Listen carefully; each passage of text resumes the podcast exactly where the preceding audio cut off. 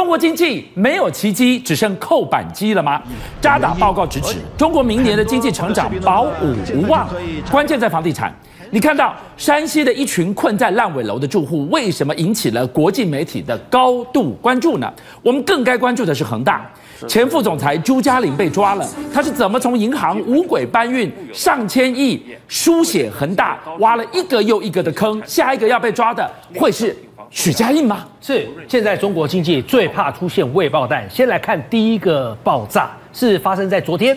九月二十一号接近中午的时候呢，在河北的沧州哦，目击者说，当时呢，在这个开发区里头，就是画面里面看到的这个工厂，他一开始先看到黑烟，看到黑烟完毕之后，没有多久。竟然出现了熊熊的火焰，伴随着蘑菇云。接下来，你从拍摄者的这个口吻就可以听到，他说：“哎呦，你听，哟，爆炸哦，出现了燃爆啊！”那目前呢，这样的一个开发区工厂的爆炸案，公安意外造成了两人死亡。我们再来从另外一个角度看啊，可以发现它一开始现烧是。爆炸则是出现在燃烧之后的燃爆啊。好，那这个是我们刚刚讲所讲的这个工厂的意外，但是现在中国的经济萧条停滞，经不起这样的折腾，尤其是河北啊，我们就来看看中国房地产的稳定，难道也出现了爆炸吗？国际的评级机构穆迪将中国房地产的前景从稳定下修到负面了。预估未来的半年到一年当中，中国预售屋的市场还会再减少约五趴，可以说是雪上加霜。不要小看这个稳定变成负面。其实刚刚说到了陕西出现了，河北出现了这个呃工厂的公安意外，你会发现这些工业城市、二级城市是经不起这样子的一个伤害。比方说以陕西的铜川，它就是工业区，就有不少的这个房地产的。业主就我们台湾叫买这个买者买主哦，拿着这些抗议的这些签约书去现场抗议，抗什么？他们在讲啊，我们的房子呢，我们要我们的房子。原来这个预售屋在他们背后一盖盖了八年，所以你看，所有人都去现场维权呐。那为什么会盖八年呢？我们来看啊，我们来这些业主他们的遭遇是什么？首先讲第一位。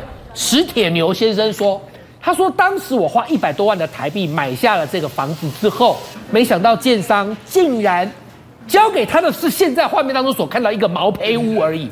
这史先生讲啊，他说他每天回去没水没电，所以电梯当然就没电，只能用爬的，要爬二十层楼，爬到家里要二十分钟，气喘吁吁，照明必须用手机的。”灯来照，不然就是像他们有一些比较微弱的太阳能的灯泡。那他说他现在呢没办法喝水，也没办法洗脸，更别提刷牙。那中央怎么解决这些事？他反映给国家建设住建局，住建局回说，地方的事情我们地方自己处理。好，另外一个住户叫门霞，他说他二零一五年就买了这个房子，然后呢盖八年盖不出来，那建商还很坏哦，建商不断的把建案的名称换掉。我换个名字，我再卖；我换个名字，我再卖，等于是在骗钱一样。可建商却八年，最后还是交不出一个完整的房子。门霞就讲：“我不过就要个房子，有这么难？问错吗？”好，再带大家去看另外一个陕西，也是二线城市铜川，有一位姚女士，她讲啊，她说她在二零一四年的时候买了一个房子，就是画面当中你所看到的，其实不错啊，蛮盖得蛮高，二几层啊。那当时呢，因为建商说要盖二十七层，他买第二十六层，他花比别人多钱买高楼层哦，大概四十平。可是没有想到，他付了头期款三十万之后，这建商竟然隔年就给我出状况，隔年呢就盖一盖停工，然后呢，二零一六年是彻头彻尾都不盖了。那这个是姚女士就说啊，到了二零二年之后，隔了四年，建商又改建案名称，继续再卖，继续再重新来盖。就我刚才说的，建商都会改名字、改建案名称来继续骗钱。到了二零二一年，建商房子盖完了，也不通知姚女士，姚女士还是自己到现场去才看到房子盖好。但不对，她仰天一看，发现我买的是二十六楼，这房子怎么才盖到二十四楼就封顶了？难道她买的是空气版空中阁楼，是隐形版的吗？后来姚女士就跟去建商讲说，我的二十六楼呢，建商既然这样回他，他说因为我们钱不够，盖不到二十六、二十七，那你二十六既然没有盖到，你就是没有房，我也不会补一个房给你，要么就头期款我两倍退给你，那要么你就去申诉啊。好，结果姚女士气不过，就跑去申诉，申诉完毕一样不了了之，没结果。他回过头来就跟建商说：“好吧，那你头期款两倍退给我。”建商这时候竟然很瞎的回说：“抱歉，因为你去申诉过了，所以我不想退给你。”我看这个建商的这样的瞎的理由，正呼应了目的所说的中国房地产前景真的是从稳定到负面，因为你建商耍赖的手段还真的很负面。好，敏宽，我们看到了。刚刚这个烂尾的未爆弹遍地开花，但是我们更要关注的是这个超级无敌炸弹——恒大。恒大抓了一个他们的前副总裁，这个人叫朱家麟。敏宽告诉我们，为什么找上他？为什么抓了他？下一个要倒大霉的会是许家印吗？恒大欠款高达台币十兆，现在长官不忍了，开始抓人。抓人一开始抓的叫恒大财富总经理，这个叫杜亮。杜亮呢，当然先说杜亮，他叫做资金募集组。俊相哥，杜亮就是在外面跟群众说，我们恒大很厉害，来来来，钱放我们恒大这边，我们到时候会把高利还给你的。所以这个叫资金募集组。但现在呢，长官越抓越高层了。现在这个可是恒大集团的前副总裁，也是现在中融人寿的副董事长，这个叫朱家麟。朱家麟可不得了了，这个叫做财务操作组。简单的说，过去几年当中，恒大从包括了金融机构、银行、各大寿险公司所搬的钱，通通都是朱嘉玲给搬出来的。现在说朱嘉玲的一个背景哦，朱嘉玲其实呢，本来也是在好山好水的一个地方，他本来就在中信金融集团任职高达三十年哦。各位知道吗？朱嘉玲他在任职中信集团当中。最大的客户就叫做恒大，所以呢，他一向就是恒大过去搬钱最重要的那个人。然后呢，从二零一七年初开始呢，中信银跟恒大集团之间呢，高达借款，俊相哥就一千亿人民币啊！没有想到朱家麟说，既然这个地方这样子好山好水，那我就直接来加入恒大好了。所以他从过去的。